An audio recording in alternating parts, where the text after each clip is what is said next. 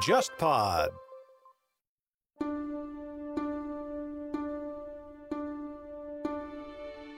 你好，忽左忽右终于推出了新一批的节目周边，这次给你带来的是一盒咖啡组合装，包含了五款由我精心挑选、风格各异的挂耳咖啡。每一款的主题都契合忽左忽右的一个栏目系列，包括谍海译文、古典历史、漫长的十九世纪、未来都市与体育政治。我个人非常喜欢这次的设计，也希望你能消费这款商品，以此支持《忽左忽右》这档节目。购买方式是搜索微信公众号“忽左忽右 （Left Right）”，在微信的对话页面回复“咖啡”两个字，即可收到购买链接。对了，我们在这次发售的咖啡礼盒里面藏了一份附赠的小彩蛋，等着你去发现。话不多说，赶快开始今天的节目吧。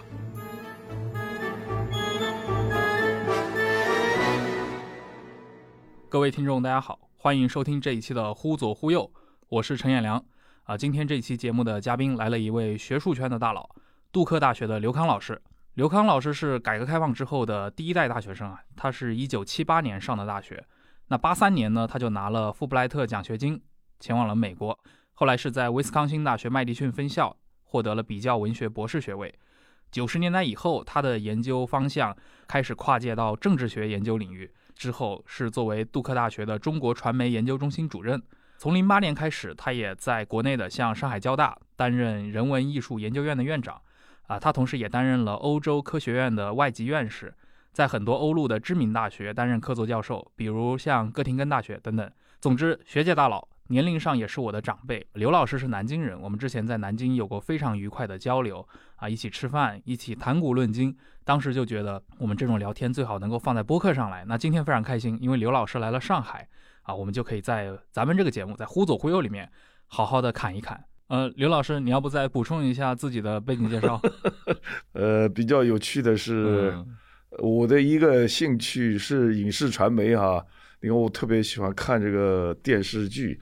呃，另外我可能比较跨界，嗯，呃，总体上来说，我这个在呃美国做的呃学术研究的大范畴叫 China Studies，叫中国研究，嗯，它是所谓区域研究的一个部分，对。但是我自己背景呢又不是区域研究，呃，实际上我是学比较文学的，到了后来最近这些年，我可能跨界到 Political Science 政治学。什么国际关系，public opinion survey 就是民意调查什么的，嗯，所以大家都觉得，呃，我可能跨界跨的比较离谱了。基本上我可以自嘲为是一条打酱油的流浪狗，差不多是这样。其实当然我自己过去接触了非常多的这些前辈们，但是他们有个共同特点啊，大部分我接触的这一辈人，他们主要的一个发声的舆论场还是在中国国内。当然，可能美国的经历或者在北美学术圈的这些经验对他们来说很重要，但通常就那么几年，最终他们还是要回到国内来的。但是你在美国待的时间是非常长的，基本上你可以视为那一类从八十年代开始去到北美的学术圈，然后就在美国本土的学术界进行发展。的这样的一批学者，那你们探讨的问题其实跟当时，比如说中国国内自八十年代以来探讨的很多问题，关注的这些议题，我个人感受上是有很大的一个不同的。这是我觉得其实你身上特别有意思的一个地方。嗯，你说很多人回国来，觉得很多的问题必须得在国内讨论，我觉得这个说的很对。这个美国我也在那儿讲话啊，在中国我也讲话。美国和中国的情况不太一样的地方，美国你可以胡说八道，你想说什么说什么。你在中国讲话需要有很多的禁忌，呃，能说的说，不能说的不说。呃，但是呢，你在美国你天花乱坠的乱说，没人听你的。哎，本质上不关心嘛。哎，你在中国说点啥？大家都会传来传去的，今日头条给你推到首页上来，所以这可以说一个传播的悖论吧。嗯，其实我觉得这传播的悖论也可以说我们每个人，特别像你刚才说我们这一批很早去了美国留学的，呃，然后一直在美国待着。其实我也不完全在美国待着吧，我来来回回都在呃跑来跑去的。嗯，有一段时间我甚至。也动了一定的念头，是不是要放弃美国的教职，干脆回来算了，因为很多人在给我很多的诱惑，很多的动员，最后啊还是没成型啊。我现在还是在，呃，用呃孔老夫子的话，惶惶如丧家之犬。还是做那么一条 流浪狗，到处在游荡的。这可能刚才我刚才讲的那个有点意思啊。呃，想说什么说什么，这可能对我来说还是蛮重要的。回来，你把呃想说的想明白了，呃，用一种比较合乎这个中国国情的方式说，嗯，呃，能够产生一定的效果。这其实我觉得也是非常有趣的一件事。对，其实我觉得这就是。也是那个年代，其实知识分子讨论过很多的地方。嗯，你到底要在哪里发声？是，对我觉得还是很不一样。其实从传播这一块来说的话，这是很清晰的事儿。哎，其实要不聊聊你个人吧？您应该是成长在这个建国后的那一批啊。啊，你的这个成长经历真是涵盖了，就是我们这个节目提到过的大部分的这个后半截的中国历史。文革的时候，你应该就已经是懂事儿了。是啊，然后到大七十年代末恢复高考，这个就是前几年，可能十年前吧。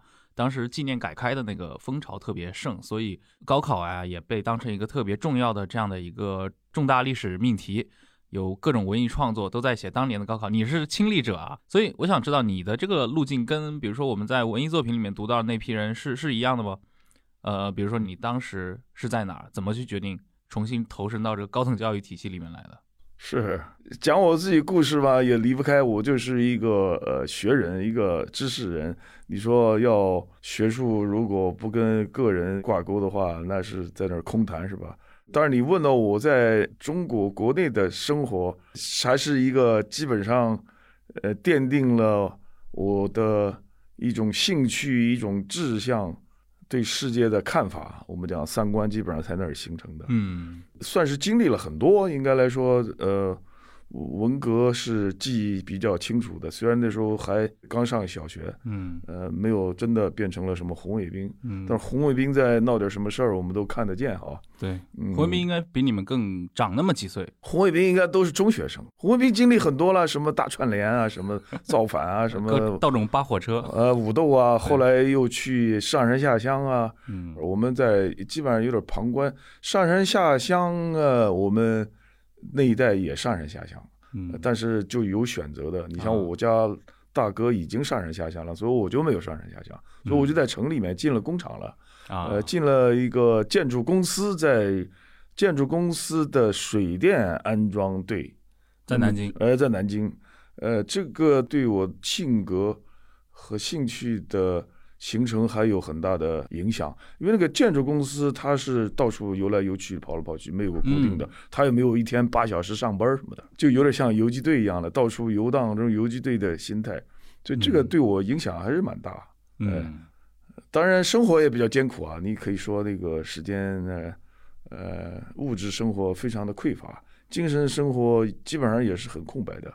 呃，只要有有点什么书看一看，那就是如饥似渴的。考上大学之前，还真是非常渴望的那种欲望非常强盛的，要去寻求知识。哎，这个这种叙事好像在很多那一辈人那里都有，就是比如说他们可能下放到工厂里面，可能全场唯一一个在读论文的或者在念英文的，就这哥们儿。那他们其实那会儿也不知道未来会怎么怎么样，对吧？但是可能就是到了啊七八七九年。那个有了高考，他就可以突然从一个工厂的这种学徒或者一个普通工人的身份，一下子进入到比如说外交学院，比如说像一些中国的一流大学里面去。嗯啊，这些人可能后来就在各个领域都发光发热起来了。对，你应该也是属于那那一类吧？是啊，其实年轻人都差不多。我们都说年轻人分泌多巴胺什么荷尔蒙最强烈的时候，你这荷尔蒙啊，总得要找点事儿，找点地方去发泄，稍微有点这个呃跟呃。男女情爱有关的，那都是黄色，那都是淫秽，那把你抓起来，呃，搞得不好被杀头。所以你干脆你这东西往哪儿去上升呢？学知识去，学知识。我我前几年就看到那个，就文革时候，这你一定听说过嘛？文革时候有个著名的手抄本，那我们这一代人是没有见过的。啊。少女少女手抄本我都看过，有一个最著名的那部《少女之心》啊，这个文革时代的那个著名的黄色手抄本。后来我发现一几年应该是它堂而皇之的出版了，现在有点被经典化的过程。我对这个黄色东西好像兴趣没那么太浓厚。嗯，呃，我倒是对一些。社会政治和历史上的知识上的禁忌比较感兴趣。嗯，那时候我经常呢做一个在当时是大逆不道的犯罪行为，那叫偷听敌台，打了个引号叫偷听敌台。那我家里啊有一台还是当时很高级的半导体收音机，叫熊猫牌半导体收音机，三波段的。嗯然后晚上就把那个被子蒙在被子里面，就在那个听那个短波收音机，收听各种各样的呃敌台，呃有台湾的，有苏联的，那是苏联的什么莫斯科广播电台，那收听的最多的还是美国之音，哎嗯从美国之音学英文，呃，了解各种各样的知识，各种各样的文化也是从那儿。莫斯科广播电台也很有意思。你比如说，我们五十年代、六十年代很多像赫鲁丁的音乐，像这个马思聪他们那些人，甚至包括冼星海，那时候文革的时候都被禁了，那我竟然都能从莫斯科的广播电台里面听到，很有意思。呃当时像像莫斯科这种电台，因为当时也是中苏应该关系还没有恢复，还没正常化嘛。那正在敌人那时候正是打仗的时候，你想，那那也是敌台。那是敌台中间最敌的敌台，因为那个 一九六九年中苏在珍宝岛又军事冲突，那时候我们天天挖防空洞、反修防修，要跟那社会帝国主义决一死战，那是苏联的外号。美国叫美帝国主义，苏联叫社会帝国主义。为什么？因为它挂着一个社会主义的招牌，所以给它起个名字叫社会帝国主义。这名字现在我觉得年轻人听也没听过，所以我再回想起来，当时我们呃那经历光怪陆离的，还是挺有意思。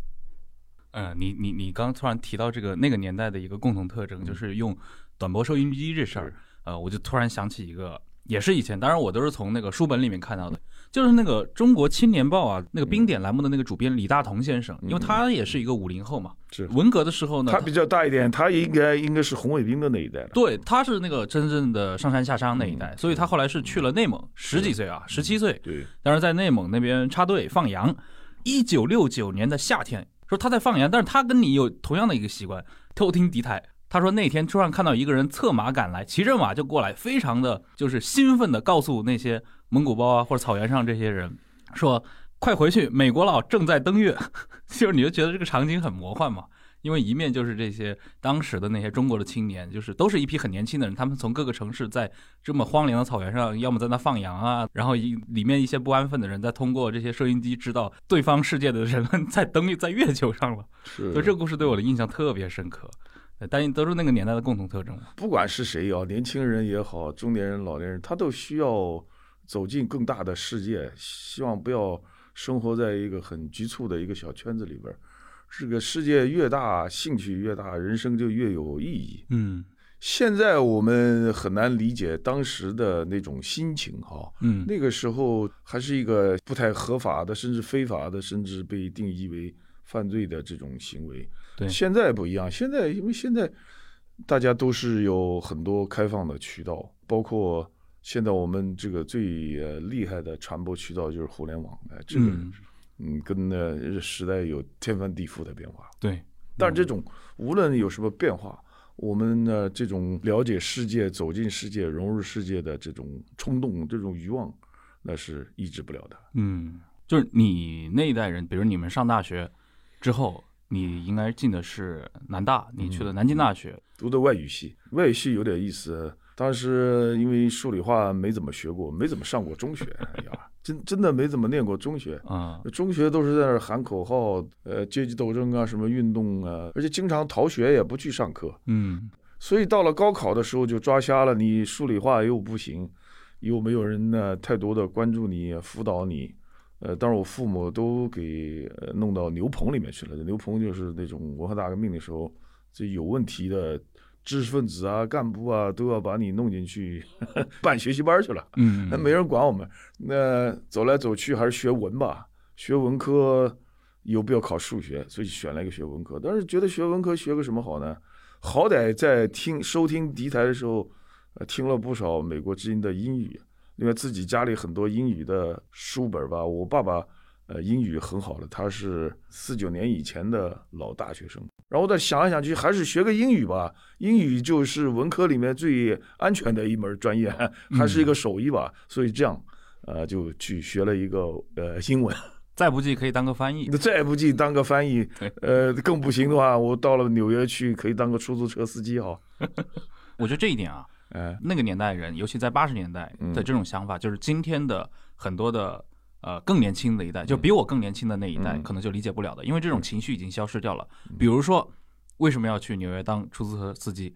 对你们那个年代人来说，在八十年代读大学，你觉得有这种集体的情绪在那儿吗？觉得一定要到外面的世界去看一看？对，就我就说一个，你的欲望被压制的越厉害，你可能这种呃冲动欲望的发泄的这种嗯冲动就越强烈。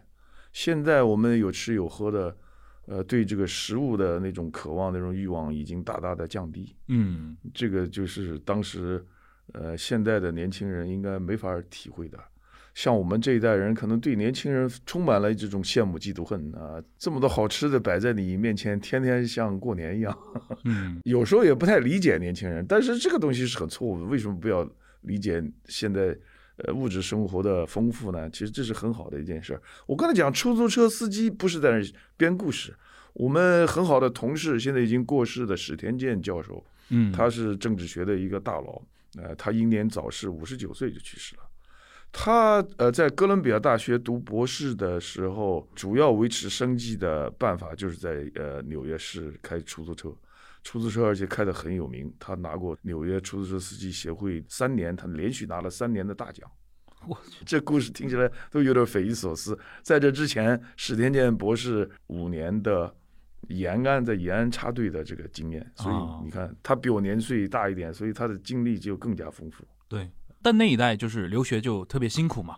嗯，对，跟后面的其实我们知道，一零年以后，甚至可能零五年以后，大规模的这些中国的城市家庭都把自己小孩子送出去，甚至在海外能形成这种规模很大的华人社区啊。你是为什么会决定留学啊？是不是因为学英语那会儿你觉得就就得出去？一个是学英语，学英语为了什么？甚至现在可能都有两种不同的目标，一种是英语专业培养你的目标，一种是你自己想成为的一个目标。英语专业想培养你什么目标呢？英语专业非常希望你把你培养成会说英语的、介绍中国的、传播中国声音的人。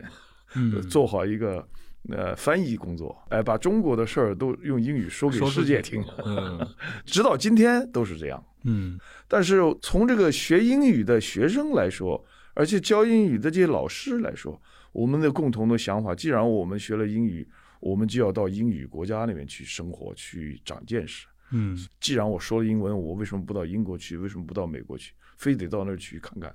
如果在那儿能够多待些时候，不是更好吗？所以当时这么一种想法。嗯我上大学的时候，呃，也很有趣。我们呃大学的老师基本上都有留学的经验，有时候会比较短，有的时候会比较久。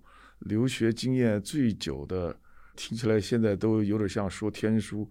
我们的系主任陈佳教授是一九三三年耶鲁大学的英语博士，我们南京大学的副校长 嗯呃，中国英语学界的泰斗范存忠先生，是一九三一年的哈佛大学英语博士。中原大战刚刚结束。让我们的班主任吴克明老师，嗯、你看我们七八年上学，嗯吴克明老师一九七七年才从英国留学回国，他就在文革的时间都把他派出去学英语。所以他在英国还待了两年。所以我想讲的是，我们的老师他们有很多留学的经验，另外我们有大量的外教。其实那个时候呃文化接轨可能还是我们外语系，因为我们有很多很多的外教，外教来自澳大利亚，来自英国后加拿大，后来又来自美国。所以我们我经常跟大家说，我可能在南京大学念书的时候，就处于一种半留学半出国的状态，嗯。差不多是这个意思。是不是说，比如说，我们知道就是在恢复高考之前嘛，其实中国大学还在办，但可能那会儿那么多年是工农兵大学生。对其实，在工农兵大学生为主体学员的时代，啊，这些外教就已经来了，那时候很少，就我们上大学了，改革开放了，就是就是那一年开始的。哎，七八年那时候虽然改革开放的旗帜到了七八年年底才正式，其实在这之前已经很开放了，所以它的顺序是七七年底的高考，七八年的大学，呃，入学对外开放，然后七八年年底的三中全会嗯，开始发布改革开放的号角，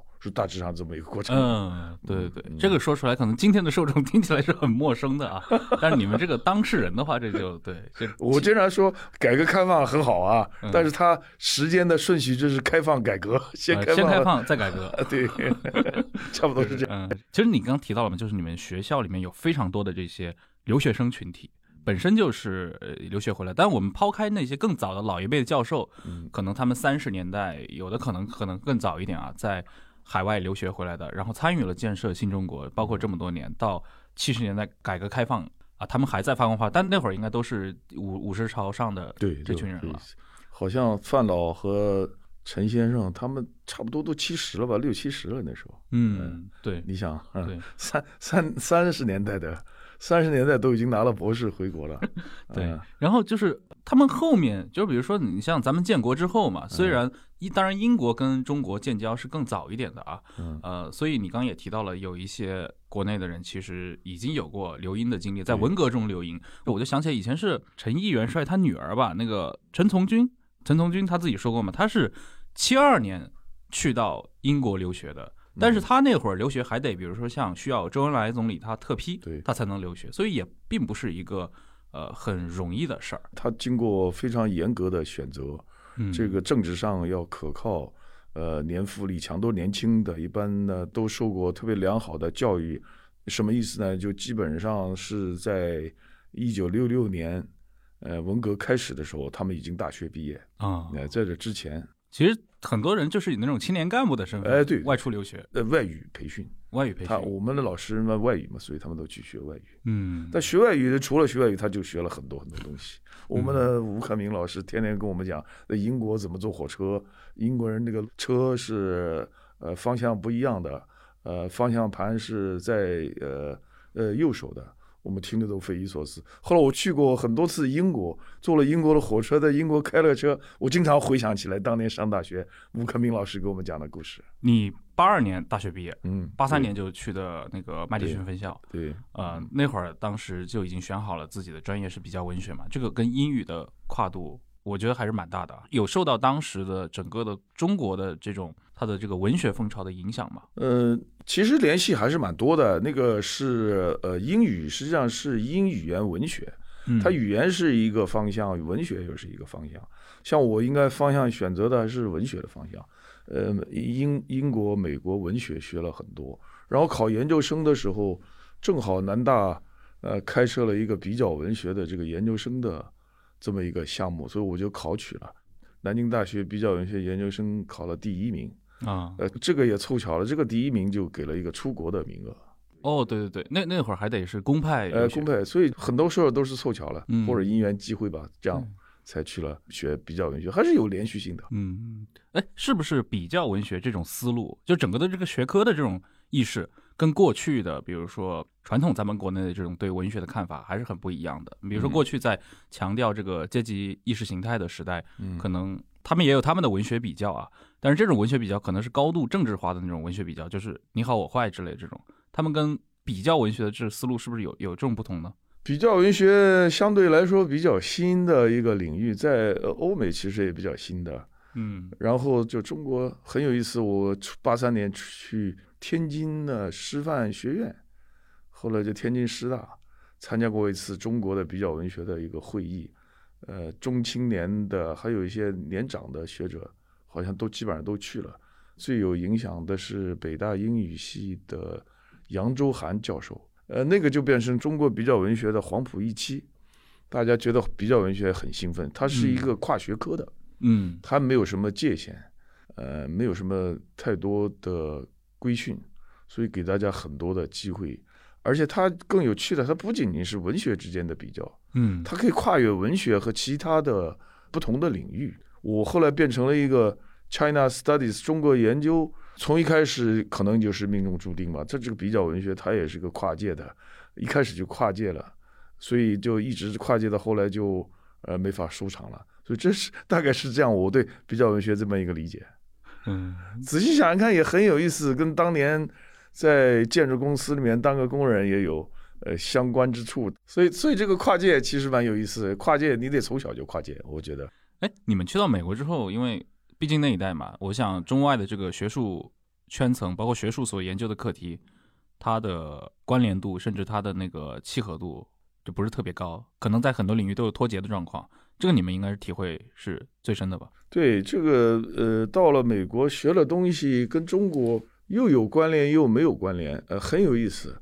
为什么这么说呢？因为我学比较文学，它必须要有一个国别文学作为你的基础。嗯，那对于我来说，作为一个中国人来说，毫无疑问的，那就以中国文学为的为我的基础。嗯，这个中国文学它又不是单纯的中国文学，广义上它在西方叫汉学。嗯嗯，叫 sinology，所以 sinology 是我在呃美国读书的一个很重要的一个学科。另外就是比较文学，比较文学也没有比较谁，也没有什么文学，读的东西都是当时特别流行的叫批判理论，嗯，叫 critical theory。所以我基本上是批判理论和汉学呃教育下来的一个产物。这个汉学应该是天天讲中国吧？对，汉学又分古典的汉学，还有现代中国的叫 China Studies。我现在做的事儿，嗯，就是我在当时学的东西。那我的主业呢？主业又是 critical theory，就叫现在我们叫文艺理论也好，文化理论也好，批判理论也好。所以这两个东西经常在一起打架，很有意思。怎么打架呢？呃，这个汉学或者叫 China Studies 吧，我老在说汉学这个词儿不准确。汉学实际上更多的 sinology 是指对古典文献的研究啊，哎就是最早的伯希和呀、斯坦因这批人，哎，对，找什么敦煌文献，对对对，我其实我学的都是叫 China Studies。China Studies 最有影响的哈佛学派是费正清，对，他们那一代人。嗯这个他是一个叫 Area Studies，叫区域研究。嗯，这个区域研究的产物。这个区域研究呢，它下面又有很多的分支。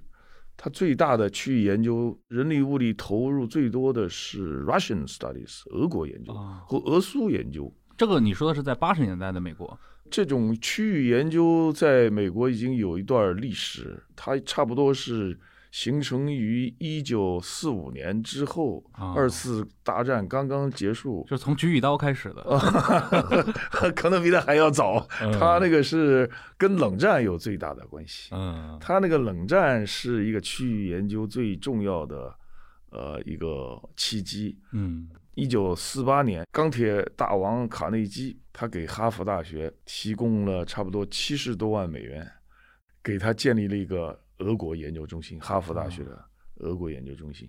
然后这个陆陆续续，这个福特基金会最后到了美国政府，他们给很多很多的这些哈佛啊、耶鲁这些大学，嗯从五三年这个数据，五三年到六六年这一段时间，这些大基金会给三十四所研究大学提供的研究经费近乎于现在的三十亿美元，嗯非常多的钱。他还也是个政府主导的一个行为，美国的情报部门，美国的情报部门，呃，就中情局之前嘛，它叫战略服务办公室 （Office of Strategic Service），它的主任叫呃威廉道纳文 （William Donovan），他实际上最后创立了中央情报局。嗯。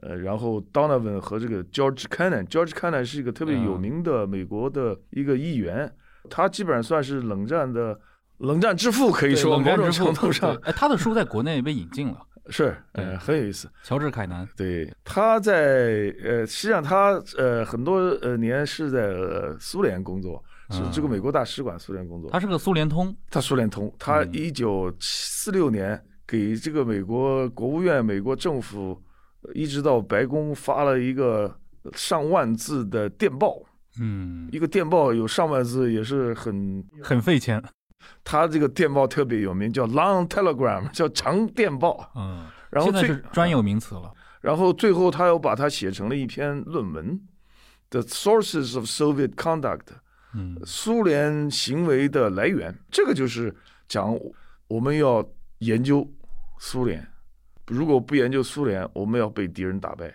嗯，所以呢，他就开启了一个对苏联的研究。那么这个是研究苏联，它最重要的是 know thy enemy，知道你的敌人，这是一个最重要的知识上的一个标准。我如果说它有个学术范式的话，它叫反共的学术范式 （anti-communism）。嗯。那四九年中华人民共和国成立，开始的时候投入苏联的怀抱，紧接着我们中国建国没几个月，大概差不多有半年的时间嘛，朝鲜战争就爆发了，嗯。我们叫抗美援朝，他们叫 Korean War，叫韩战啊，嗯。这个就给西方欧美，尤其是美国带了个非常强烈的急迫感。很快他就把 China Studies 建立起来，也是在哈佛，费正清啊他们。但是费正清更早了，他是在中国抗战时期，他是在研究中国。其实你如果说更早溯源的话，那是可能三十年代拉铁摩尔这批人，对他他可能研究的更早一点。对，但是他们不是这种有意识的、对这种大规模的国家行为，这是国家行为。对，而且他有一个很清楚的一个意识形态的边界，那就是反共。对，呃，anti-communism，冷战中的冷战学术，呃，呃对，呃，反共是要反苏反华。嗯中国当时的口号叫反苏反华反人民，嗯 所以这是一个冷战的一个呃口号。但是我到了威斯康星大学，我那个威斯康星大学的那个 China Studies 汉学还是美国的一个重镇。啊啊，真的是美国一个重镇，很多一流的汉学家，包括华人，包括呃美国人，差不多在文学的领域嗯也有一个泰斗级的人物。这个泰斗级的人物叫夏志清，哦呃，应该听说夏志清对哦，学文学都知道夏志清。大概夏志清应该四九年以后就一直在美国，一直到他去世。嗯对那么他在美国读博士，英美文学的博士，嗯读完了以后找不到工作，然后抗美援朝哈、嗯爆发，他就来了个机会，中央情报局的人找到他，说你帮我们写一个小册子，介绍中国的文化、中国的语言。啊他就写了一本小册子，给他钱，他就可以生活下来。啊然后在这个过渡期间，他慢慢的找工作。这个小册子教这个美国的军官、美国的士兵怎么对付志愿军的，慢慢慢慢演变成了一个庞大的体系。过了很多年，等到我去美国的时候，已经成了一个体系。啊这个体系叫呃现代中国文学的一个研究。他写了一本很著名的书，我说的就是那本书啊。他写了一个前言，这本书叫《中国现代小说史》。嗯，我很喜欢那本书。呃，这本书引进了中国以后，就你看过这本书吗？你一定看过嗯，成了一个中国现代文学研究中间一个新的范式，直到今天对都产生重大的影响对。那它的来龙去脉是什么？我们在当事人就看得很清楚。啊在尤其在美国这么一个汉学或者 China Studies 这么一个坚决反共的这么一个大的氛围内，嗯它是一旗帜，是一个标杆。这种反共的这种思路，当时也让我们很困惑。嗯这是我当时读书的一个很困惑的一个来源，因为反共毕竟是有色眼镜，把中国抹得一团漆黑。呃，我说这个中国不是这样，中国我经过了四年的改革开放，我是中国改革开放的受益者。嗯呃，中国欣欣向荣，正在越走越好。你们为什么说呃匪区共区一啊还在团乱糟呃？用这种词当然是你像那个我们的导师就跟我说，嗯哎呀，匪区很恐怖，匪区的孩子很可爱。呃，你就是匪区的孩子。我是匪区的孩子，嗯我们的台湾同学，他们自称他们是中国人，所有的台湾同学自称老中，老老老中，哎台湾人自称叫老中，我们台湾同学很多了嘛，嗯然后大陆来的人统称老共，哦呃，我们都是老共，他们都是老中。这是当时我们产生一个困惑，一个很重要的一个方面。也可以看见，就是台湾的同胞这四十年变化也很大了啊。从那种自称老中的时代，对呃以正统自居，对，现在说你们中国人，呃，时过境迁很有意思。那我就讲刚才讲，我们接着刚才的说，我这是很大的一个困惑。中国不是像你们说的这样的，呃，但是我在一想呢，再从另外一一方面讲呢，也很有意思。就中国也不像我在中国了解的中国，对他们提供了很多很多的思路，很多的事实，很多的证据，也是叫我们叫大开眼界或者大跌眼镜。你简直不可想象中国是什么样的一个状态。嗯通过他们嗯有很多的了解。所以这个都有双向的，就是他们有他们戴有色眼镜的部分，就是双方其实，比如说他们也有非常多的一些片面的事实，但是也确实有一些你们作为那一代，比如第一批去到异国的这一批留学生们，自己过去在国内，你比如说你明显嘛，就是南京的这种知识分子家庭长大，你能看到的中国社会就跟今天很多人一样了，也是以自己为核心的附近。我还好，我还好，我当时偷听敌台，嗯了解事儿都稍微多一点儿，嗯 但还是很震撼。然后还有一个更有意思，就是我的主业嗯，我这个主业是叫比较文学，嗯那是我的主修。这个比较文学学的都是文艺理论、批判理论。嗯这个批判理论完全是讲欧美的啊，从呃苏格拉底到柏拉图到奥古斯丁到什么阿奎纳斯、柏拉图，一直一直讲到拉康，讲到弗洛伊德，嗯反正一大串。嗯、美国当时呃很多法国的理论，呃最流行的应该是德里达，哦，还有一个福柯，这福柯如日中天。那都得是很多年以后才在中国国内流行起来。呃，但我们上学的时候，福柯是最火。八三年我去美国，那个时候福柯是去美国最频繁的时候。啊，福柯八十年代初期每年到美国去待个三个月，有时候不过瘾，待个半年。那时候所有的福柯的书能够找到的都翻成了英文，啊已经成了比较文学专业或者文学专业的必读书。呃，一个福柯，呃，一个德里达，嗯他们两个有一个老师，这个老师呢在美国忽隐忽现，不是太受待见。嗯，他们的老师叫阿尔都塞。嗯呃，这个为什么他不受待见呢？因为阿尔都塞这个老先生是一个坚持马克思主义，嗯，这个美哎美国对马克思主义总是不太感冒，嗯，呃，所以阿尔都塞不是特别熟。对你要知道阿尔都塞当年应该还是共产党员吧？他是他是法共吧？应该，他是法共中央委员，法国共产党的官方理论家。但他们都属于那批就是被斯大林主义给刺激到了的，可能跟苏式的这个社会主义又走向不同的面向去了。阿尔都塞很有意思，阿尔都塞是法共的叛徒，嗯，对，法共实际上跟着苏共跑的。他作为一个中央委员，作为一个理论家，你不跟着党中央的指挥棒转，他决裂。他要决裂，他要反斯大林，对，所以他跟法共的关系就很纠结。嗯，然后，但是呢，他培养了这批很好的学生，但是学生做来又反他了。对，对。学生因为觉得他的马克思主义还是有点离谱吧，嗯。跟这个法国的现实，但是他们有一个共同特点，这个我就讲特别有意思。的，啊，他们都是六十年代中期的大学生、研究生，他们在一九六零年代六四年、六五年的时候嗯。读了巴黎高师，读了索邦大学，嗯。这个时候他们是。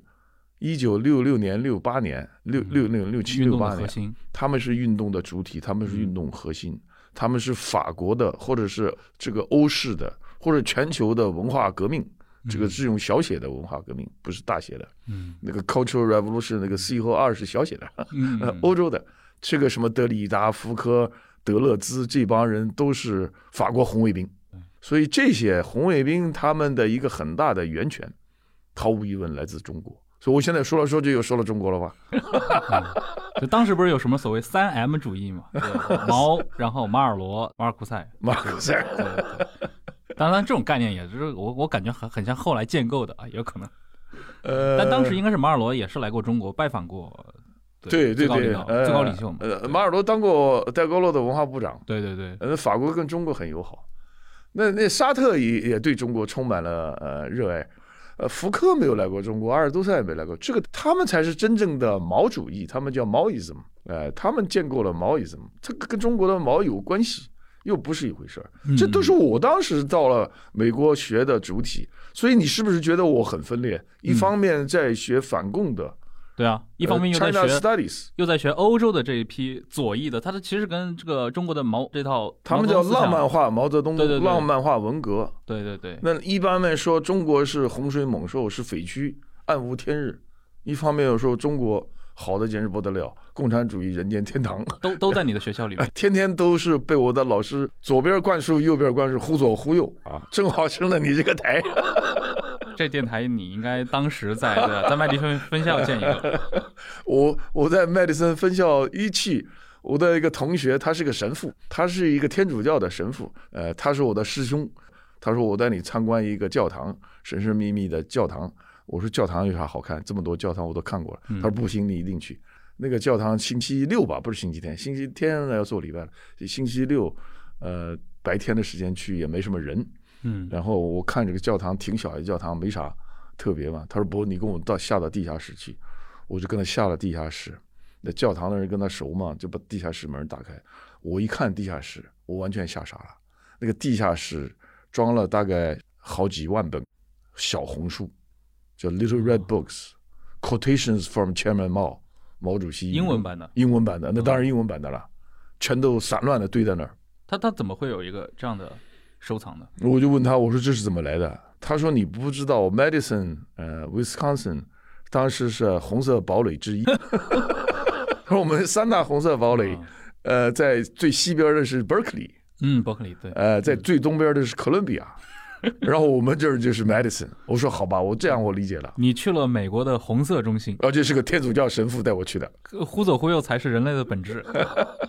没关系，因为阿尔都塞他父亲就是一个天主教的神父。对，嗯，别说他了，那斯大林也是，他教会学校出来的，对神学院出来的 他爸爸希望他当一个神父，神父嘛。呃，他爸爸很生气，因为他爸爸是个皮匠，还是挺穷的、挺苦的。然后希望他儿子将来当个高大上的神父，嗯，被尊敬的人。哎，被尊敬的人。结果他变成了一个劫匪，他后来抢银行。嗯，斯大林年轻时候天天抢银行，最后被通缉，被抓起来，流放西伯利亚。流放西伯利亚。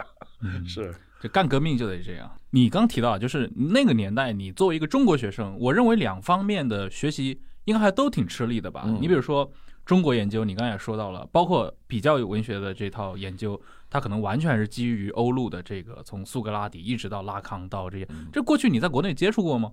也不不不能说完全没有接触过，因为我在南大上呃大学的时候，基本上呃也是我的这种流浪狗的呃习惯，到处窜来窜去，也没有好好的在自己系里面念书。我喜欢听哲学系的、什么历史系、中文系的大牌教授，很多大牌教授那时候在讲课，嗯就是碎片式的学习，乱七八糟东西也看了不少，道听途说，呃，这些东西都有兴趣，然后把它拼凑起来。到了美国，经经过这个系统的这种授课，可以把它很快的拼搭。嗯这个拼搭其实呃挺重要，因为现在的学术很多的都是一个拼搭，嗯英文叫 collage，讲起来很厉害，实际上都是拼搭。嗯呃，德里达能够从苏格拉底讲到这个海德格，然后再讲到庞德。庞德为什么德里达对庞德有兴趣？因为这个庞德曾经对中国的文字充满了兴趣。啊，你说的是那个诗人庞德诗人意美国的诗人意象主义诗人庞德，他他还是意大利法西斯的支持者呢，对呀重大污点。那海德格不是也是呃吗？海德格是海德格尔支持纳粹的，呃，对这些六十年代的法国红卫兵，反正各种嗯他们就是批斗这帮人嘛。呃，但是他们资源照样可以拿来用，是不是？他对可以所以，所以他们是一个拼贴，所以我在一个拼搭的时代，各种碎片凑在一块儿，万花筒一样那种凑到一块儿，嗯嗯倒反而给我一个就很强烈的一个动力，就是把这个拼贴中间我怎么样在里面穿越。这个穿越的方法其实也挺有趣。一方面，我可以用我学来的法国的理论、新潮的理论来批判一下 China Studies 汉学。嗯，美国的汉学，呃美国的汉学。一方面，我可以用我中国的经验来批判一下 critical theory，因为我经过文革，啊，哎、所以我在两边儿都可以找到自己的发言权，嗯呃，都有话说。然后我们同事和老师，呃，基本上给我给我给我给我说的一愣一愣的，建立了一定的学术自信嘛。啊，哎、哎，你同期只有你一个学生是专注这块吗？很少，你说的很对。当时威呃 Wisconsin medicine 是一个留学的重镇。一九八三年我去的时候，差不多有将近七十个中国留学生，很多了。那时候中国内地的留学生呃，中国大陆的。嗯呃，等到我毕业的时候，八九年的时候，那留学生已经涨到两百多了。啊，哎，那都是公派的，这些百分之九十九点九九的都是理工科，就是我是唯一的例外。唯一一个去搞什么比较文学的，对，这也符合嘛？就八十年代虽然民间可能是流行文学，但其实从这种公派官方的这个教育，从国家的立场想，科学救国哎，对对对，而且当时的很多思路确实就是觉得要科学救国。我觉得年轻人可能不太能够感知到这种情绪在哪，因为大家会觉得我们很强大，我们很先进。那个时候可能不太一样。我们还那时候还是所谓的孤独星球吧，Lonely Planet，嗯基本上我就在那儿算是一个孤独星球，但好歹是个星球，因为你有这么多的书可以读，嗯，这么多的思想给你呃刺激你，对对一个人是很幸福的。呃很有意思。对，哎如果你追求的是知识的话，那也哎是非常幸福哎，眼界的扩展，而且你可以在等于是你接触到这个世界上最发达的资本主义国家的这个学术资源。你看，你提到你能经历像福柯去美国讲学，虽然你没有亲眼见过他啊，嗯，这是这德里达、德里达吧，这些人都见过很多回。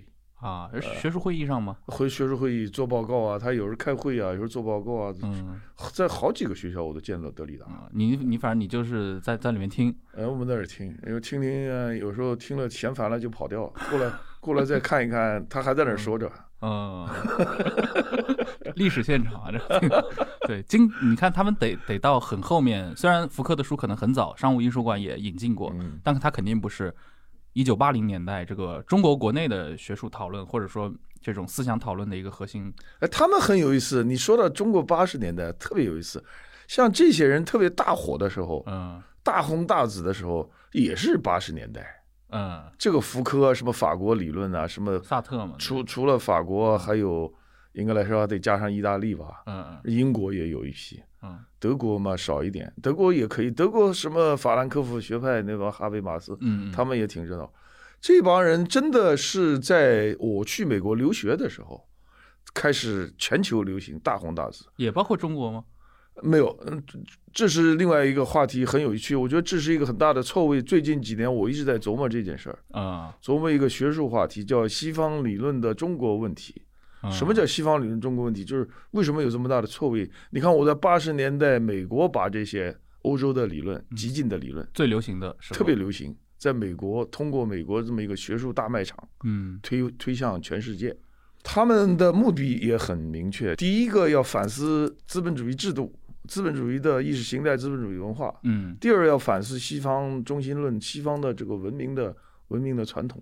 它也是一个对文化的一种反思，历史的一种反思，对现实的一种更直接的反思。这跟中国是不是很像？八十年代是不是很像？嗯，也要反思文明，也要反思传统，也要批判现实。刚革文革革落没没多久嘛，对但资源不一样。中国的资源是，呃，启蒙时期的西方资源，是康德的、黑格尔的。对呃，最晚最晚能够走到，呃，什么维根斯坦啊，什么沙特啊，那已经是再前沿不能再前沿了。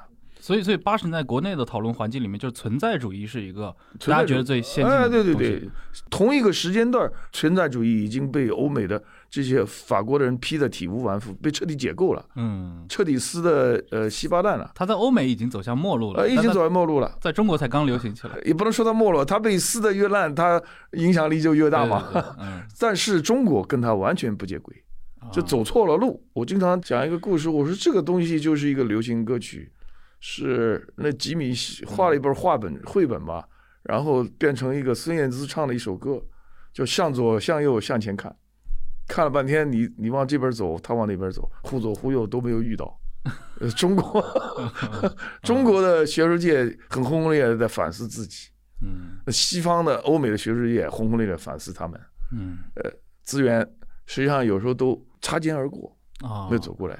就没有谈到一起去你看，我正好是在美国擦肩而过的，擦到美国那边儿，啊，我正好把美国那一套东西，正好我们学的全是。那中国八十年代的文化热，我都没赶上。呃，隔岸观火在那看，也没怎么看，因为嗯我我大概明白了，就是呃虽然我就是我们现在的这套历史叙述里面，八十年代中国国内的这个思想市场非常热闹嗯，啊，这是我们现在的一个呃立身的一个印象。对，但是，比如作为你来说，你接触到的是一个八十年代的美国的思想界的一个，也是一个文化大爆炸，对，就他们也在发生非常剧烈的一个变动，包括各种思潮的一个涌动。对，这个爆炸后来报到中国来是过了二十年，啊。那就是呃二十一世纪的拐点，就是二二零零零年左右，这个美国的大爆炸，西方大爆炸的余波，嗯开始进入中国。现在中国的学术界还是在在他们的这个呃核辐射的呃恐惧之下，对，包括讨论的议题，那或者是现在还是这样的，被重视的这些作家，呃，或者是要批他也好，或者是要捧他也好，或者讨论也好。现在现在我要去呃各种中国各种场合去开会的话，这都绕不开的话题。啊，学术会议上讨论的就是嗯还是这些你们在八十年代的时候，美国他们最核心的这个议题，还是所以你认为是有这个信息差在这儿的，哎，或者时间流行的一个差，对他这个时间差也很有意思，思想差，思想差，嗯。哎，嗯，你在美国那么多年，比如说八十年代嘛，你从你去留学开始到你拿到博士学位，嗯中间经历了六年的时间。嗯，我可以说学业上可能整个麦迪逊分校就你一个人啊，但是生活上肯定不是呀。你生活上你看七十多个同学，啊，你后来越来越多了，一两百了嘛。嗯，我们在一块玩的都很好。你们生活上反正也是就是标准那种留学生似的，大家哎，群居在一起，对，最开始大家都住住在一栋楼里面，啊，一栋很破烂的楼，大家在共用一个食堂，在这儿呃做饭。他的炉灶只有四个，我们十几个人在这等着做饭。那么小小的一个 呃厨房，嗯，那么我们一边做着饭，一边等着，一边在议议论天下大事，主要议论中国的改革开放嘛。中国往何处去？哎，每个人都是中国改革开放的设计师，每个人都是。可以理解了。你想那会儿嗯公派留学生哎又是派到这样的美国最好的这些大学里面来，哎，那确实是这个国家本身也是受国家认可的是这个青年一代的精英。对。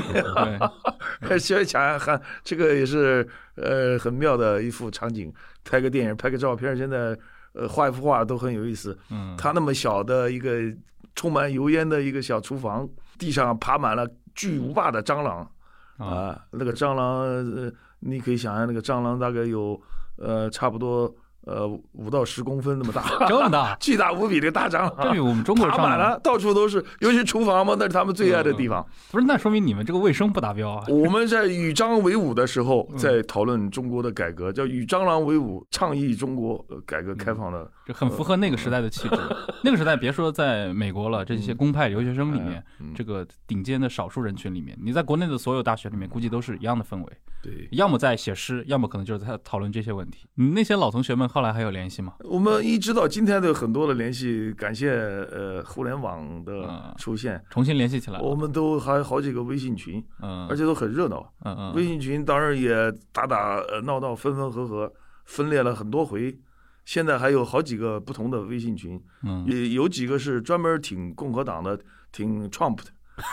川粉群，川粉群，有的是民主党的，有的是思想比较中庸的。嗯，嗯，对，那个八十年代初期，其实能够出去的这些人，比如说公派留学生里面，嗯呃，大部分都是就是像您这样，对吧？嗯他在各个学术领域上可能拔尖的啊，对至少或者说政治上过硬的。呃，我记得以前好像咱们其实私底下也聊到过嘛，所以其实那会儿留学生都是在一个圈子里面。对，呃，陈丹青应该那会儿就也也跟跟就是你你们你们算很熟吗？你陈丹青你帮他带过东西，对陈丹陈丹青，因为他因为他的夫人是南京人，是、啊呃我们以在以前在一块画画南艺的，呃他是南艺学他在南京艺术学院学学学呃学油画的吧那时候，嗯，呃陈丹青也是学画油画嘛，对，然后正好我的呃发小跟陈丹青的太太住在一块儿，他们是一个大院里边的，在陈丹青刚到南京来，那是大概应该是七七五年、七六年，啊，文革的时候，哎，七五年、七六年的时候，他辗转反侧吧，把他弄到江浦，嗯，南京的郊区江浦，在文化馆里面。我们去了以后，看到他的画，惊若天人，这么震惊。原来我们心目中最崇拜的是苏俄国的巡回展览画派，列宾、苏里科夫、呃苏里科夫列维坦这些，一看呃，见到真人了，苏里科夫再现，中国版的列宾，不过他好像确实受俄国呃，影响太大。油画的影响非常大。他是一个超级的天才，他那时候年纪也没多大，跟我们基本上大不了一两岁吧。嗯，他能画这么好的画，嗯所以这个他后来去了纽约，但威斯康星离着纽约还是很远嘛。嗯嗯但无论如何，我给他带了一个箱子，带了一箱吃的东西，啊，对，就他当时他太太托你带回去，哎带了去，还给他寄了去了。嗯。当时寄了，现在也没那时候也没有快递嘛，但是花了很长时间给他寄了去。很多年以后，陈丹青跟我见面，好隔了很多年，他见面第一句话就是刘康，我一直呃对你感恩在心，你那一一箱子食品，我今天都想着他那个滋味，我也很感动。我心说你这么大的大佬，老早会把我忘到九 九霄云外之内了，呃嗯之外了吧？他还很记得我，嗯很有意思。嗯嗯，对我我反正我那个大概是一九年的时候，当时有一次听嗯王安忆嗯啊，王安忆他也是，因为他算是作家世家里面，对他八十年代也是初期，估计跟你的年代应该差不多去的美国，然后他在那边算是留学吧，然后他就跟我们说过一件事儿，当时在那个王安忆不是去留学吧？王安忆好像是当过当过什么作家，呃，那个是爱荷华大学的作家班交流活动呃交流活动，呃交流活动，哎有可能，对对对反正他就是说他好像是到那没几个月就在开始适应这个美国的这种旅居生活。你就要学会，比如说用公共电话亭啊，这排队打电话什么的。有一次，他说他排在一个华人老头后面，那华人老头反正就看着他，一看也好像就能够辨认得出来，大概是从中国内地来的，然后也人生地不熟。那老头就主动说把位置让给他，说你先来。嗯，然后后来他就他跟那个老头聊了一下，然后发现这哥们儿谁呢？就陆坑，呃 大记者入坑，这个香港的，对大家自行搜索啊，这是他的事迹我们在节目里面就不聊了。嗯但是这个媒体行业里面，对，就是天崩地裂的人物，是，对。但那个时代确实就是海外的华人圈，首先它规模不大，其次呢，它的那种当然也有很底层的，不是或者从晚清时代就移民过去了的，但是在新移民里面，其实呃，它的这个确实精英浓度非常高。所以反过来说，其实那会儿你可以说是对吧？你们这个环境给你们提供的一个，我不知道，这算这能算是个优势吗？就是你们可能就能很很容易的触达到那些对华人文化圈影响最大的那些人。算是一个优势吧。他因为作为知识人，你需要呃尽快的掌握最多的呃最前沿的呃信息吧，知识思想，你最好呃知道越多，你见的这些人越多越好。嗯呃，所以从这个意义上讲，肯定是一个优势。呃，你要说他的呃毛病，那就是你还是以偏概全，你只想到你精英那个层面，你这个嗯知识有点形而上，有点太呃抽象，呃、嗯真是不是那么接地气。嗯，对。但假设你研究是社会学什么的，可能比如这些可能还很重要。但是你比如说比较文学这一块的话，比较文学的接地气，这个对你学术上重要吗？非常重要，因为你文学，文学，你最后还要到文学，文学都描写，呃，嗯。或者关注当下嘛，要写啊。现代的生活，而且都关注个人的，嗯。人的情感、人的七情六欲，这是文学，这也是我们社会组织存在的最基本的单元，是吧？你不关心这个，你天天在那空谈理论，嗯。所以我后来也越来越觉得关心的应该是两件事儿，一个是呃我们当下的现状，还有一个就是历史。我觉得这个理论可以让我们很好的理解历史，但这个历史反过来也可以让我们很好的理解理论，是不是？我们当时那福柯受了一个法兰西学院的院士，不知道该给他怎么定位。说他是个历史学家呢，他又不是个历史学家；说他是个理论家呢，他又不完全是个理论家。对福柯自己讲，他说我是从理论来研究历史，然后从历史来研究理论。我说这个东西对我们的启发很大。啊哎，这个对你个人的影响也非常大，哎，应该来说，啊嗯，直到今天，我也认为，我大概应该对历史的兴趣，呃，跟这个理论的出发点有关，嗯，或者对理论的兴趣，完全是来自呃历史的基础。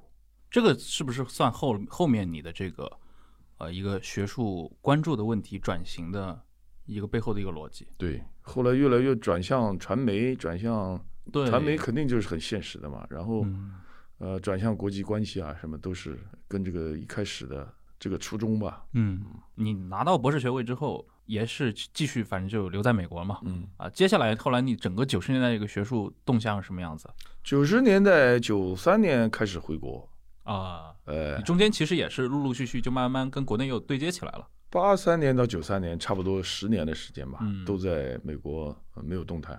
嗯，中间还去过一些其他的国家，比如加拿大啊什么的。呃，那九三年以后开始呃回国来，然后基本上来说每年都回国，有的时候在国内待的时间很长。从九十年代开始的话，我就开始了一种新的生活方式，因为那时候也已经开始在学校里任教了，算是进入了呃学术界，是做的就做了研究，正好做这个 China Studies，你肯定是呃中国。那是我必须研究的对象，所以就开始回来。呃那会儿嗯那个中国研究，比如说在你们学校，它这个课题方面，跟我们理解的，比如说像哈佛、费正清，呃，会有这些一些方向或者说一些特质上的差异吗？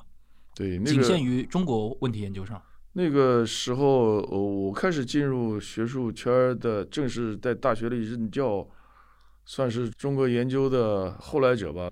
那么就是有点不守规矩，所以我们某种程度上也是把这个西方的批判理论，就我学的比较文学的那一套，慢慢的把它推到中国研究这个圈圈里面去。嗯现在应该来说，三十三十年过去了，这个现在已经变成一个常规，就是哦后什么后现代、后殖民又变成一个呃中国研究的呃一个新的范式，嗯，呃或者新的框框。它其实是几种学术思潮或者说理论思潮，它这个交叉到了一起，互相影响。不断的拼搭，不断的拼贴，嗯，而且总是要跟风的。对对对，大潮流是个什么？它小的学术它必须要跟跟着，对哎，这这是一个其实前段时间我在国内嘛，在深圳跟一个朋友，他那个对，他是新那个也是历史学的，他主要研究的方向是这个清代的蒙古，所以呢，他和比如说北美像呃我们所谓国内现在近几年讨论最多的新清史的对这些呃学术大佬们啊，这批海外的。呃，其实就是关系很熟嘛，所以也私私底下也在聊，我也经常在问，就是究竟到底在争论一些什么。然后他其实他有一个观点，就认为，比如说九十年代所谓的这个新清史整个的这个概念的形成，其实一方面是一个历史学科的问题，另一方面它也契合了整个自八十年代以来美国国内的这个社会学的这套，比如说身份政治呀，比如说一些更呃少数族裔啊这部分的这些呃思潮影响到历史学界，它也有这种交叉的一个生成的一个作用在里面。然后我听了之后，其实我就觉得，哎，这个其实就是你刚刚讲的那一块嘛，其实两个两者其实非常相近。对，它这个新清史也是历史学界福柯化的呃一个表象。哦，你是这么总结的？对，历史学界福柯化。呃，所谓福柯化呢，就是嗯要把历史，呃，严谨的，呃，官方的叙事，这个非常符合逻辑，非常自洽，非常呃呃自成一体的自我，甚至自我封闭的完整、完美无缺的这种叙事，给它打碎，嗯给它碎片化。嗯所以新清史从几个层面，从概念层面也使中国碎片化。嗯呃，或者说用他们自己说话拓展了中国什么是中国，中国的边界在哪儿？嗯 清史是一个边界的一个边际的研究，前沿的研究，是吧？嗯因为这个清朝，清朝你怎么界定它？它入关之前它是一个边缘的，它入关之内它入主中原了，所以把这个边缘、中心、边际和前沿这种观念都给你搅浑了，基本上还是来自德里达，来自福克。嗯，他们那个套路你认为他背后的这个哲学层面的这个影响？呃，在认识论上、嗯，学术的思想的范式上，呃，还是受他们的影响非常大。嗯所以确实，法国那一代的这批思想家对于美国的学术八九十年代学术圈的，甚至对美国国内这个思潮的碰撞，嗯，是非常剧烈的。对，可以说有决定性的影响。嗯呃直到今天，我们还在他们的阴影之下，嗯嗯因为他们这些东西在知识上，呃，非常强大的东西，呃，魅力无穷啊、你要做一个呃知识人的话，觉得这个东西可以让你永远保持兴奋的状态。嗯呃，但是这个东西它也有很严重的问题。刚才我们讲到认同政治，啊甚至讲了美国现在全世界的这种民族主义、民粹主义的，就撕裂呃民心、撕裂民意、嗯。撕裂国家认同，这个嗯。跟这些理论，跟这个来自一九六零年代的这种激进的思潮，呃，是恐怕还是有很大的关系。嗯，对，这是他可能一些呃另另外的一些影响。对对。对，嗯。嗯，哎，那比如说，其实我们提到，就是刚其实我们在聊你的这个整个这几十年的学术经历啊，虽然大部分发生在美国，但我们其实可以看到法国的这个思想的这个存在感是非常高的。但国内会有这种感觉，你像最近又出了一大批这些思想家们的传记啊、或者是一些那个年代的啊、甚至都且不说福克德里达了，对吧？就是上一个年年代更流行的像像存在主义这批人的这些传记，依然是甚至可以作为这种传记类的畅销书在中国出版啊、但是大家感觉在那之后，我不知道这欧陆的这个思想市场对世界的影响力还在保持着嘛？那比如说我们前我前段时间其实也在跟朋友聊过，当然他可能是因为哲学哲学出身的，呃，一个在东大的一个学者，然后聊的时候，他其实因为因为他有这个德语的背景。啊，他就提到，在比如说在德国国内，我们认为它是一个欧陆哲学的发源地，或者我们认为它，比如说它的左翼也是马克思主义的发源地。但是可能从哲学层面上来说，今天的欧陆主体上受英美系的这个分析哲学的影响是非常大的。我不知道在这种比如说文化批评里面，欧陆今天有没有进入到一个呃，再也没有像福柯，再也没有像那一代人对世界那种影响了。完全从学术呃小圈圈里面的这种变化来讲。这种看法是站住脚的，就英美的分析哲学，以及英美整个的实用主义，嗯，呃，他们叫 empirical studies，是经验研究，我们把它实证的研究，对，它是非常强大的，对，尤其在社会科学，对，它的实用性非常，话语权很大，它的功能性是很显然，嗯，你这云里雾里的抽象的形而上学的，对，毕竟还是一个小圈圈。呃，从圈圈上来讲，呃，文学和哲学，特别是文艺学，不能夸张它，不能扩大它的学术影响。但是学术影响只是一个方面，是不是？它还有在思想史上的影响。我们讲知识、思想还有信仰，它在知识上也许小圈圈那它就没那么呃太大的影响，但是在思想上它的影响还是很大的。它是一个播散化的。它是一个弥散化的这么一种影响，因为它这个东西是无所不在的，嗯，所以我个人感觉，尤其是现在像这种认同政治、民粹主义、民主主义世界呃盛行的时代，可能恐怕我们还得好好的追溯一下它的源头，嗯，这个源头可能还得回到一九六零年代的这种激进思潮，嗯，呃，这种法国思想。那近二十年有别的一些。能够等量齐观的这样的一些社会运动形成的这种思潮的高地嘛，向全世界发起这样的一些思想的革命，我起码没看到。我个人 我个人认为，这个六十年代这个高峰，嗯，呃，没有逾越过。呃，思想的高峰很难被超越。嗯，它可能它可能是以百年为维度，可能就发生那么一次两次。对，我也说不上这个时间的维度说不上好，但是起码来说，现在。我们还是在六十年代的欧洲的这一批人的影响之下，没有没有超越他们。嗯，至少至少在您的领域里面是这样。嗯，各个领域我都没有发现有什么超越。好，那非常感谢啊，今天这个刘康老师对吧，来聊了这么多，觉得还是挺有意思的。因为你这个既是有学术的视角，同时你的个人经验、个人的经历在其中作为一个亲身参与者嘛，这个其实一直符合我做这个播客的一个主旨。哦，从这方面，对您也可以批判我这是挺实用主义的，或者挺经验主义视角的。对我们希望的是这些亲历者来，不仅仅是谈这个理论本身了，更多能带入到一个真实的情境里面去，还原呃各个时代它的一个社会氛围，它的一个思想的渊源啊，当事人的这些所观所感。因为我们知道嘛，就是自从霍布斯鲍姆以后，所有的传统都是被发明的传统，对吧？对，那个。包括所谓的这个后现代这些理论，对吧？一切都是被建构出来的啊！但是因为有个体经验在里面，我觉得两个还是可以对冲一下。对对，这也是对今天邀请刘康老师来聊了这么长时间的一个意义所在吧。好，再次感谢刘康啊！也希望下次我们就一些别的话题，就是您感兴趣的其他的一些话题，再来进行更多的讨论。谢谢，非常感谢，这很好的一个机会。好，好。那感谢各位的收听，我们下期再见，拜拜，谢谢，拜拜。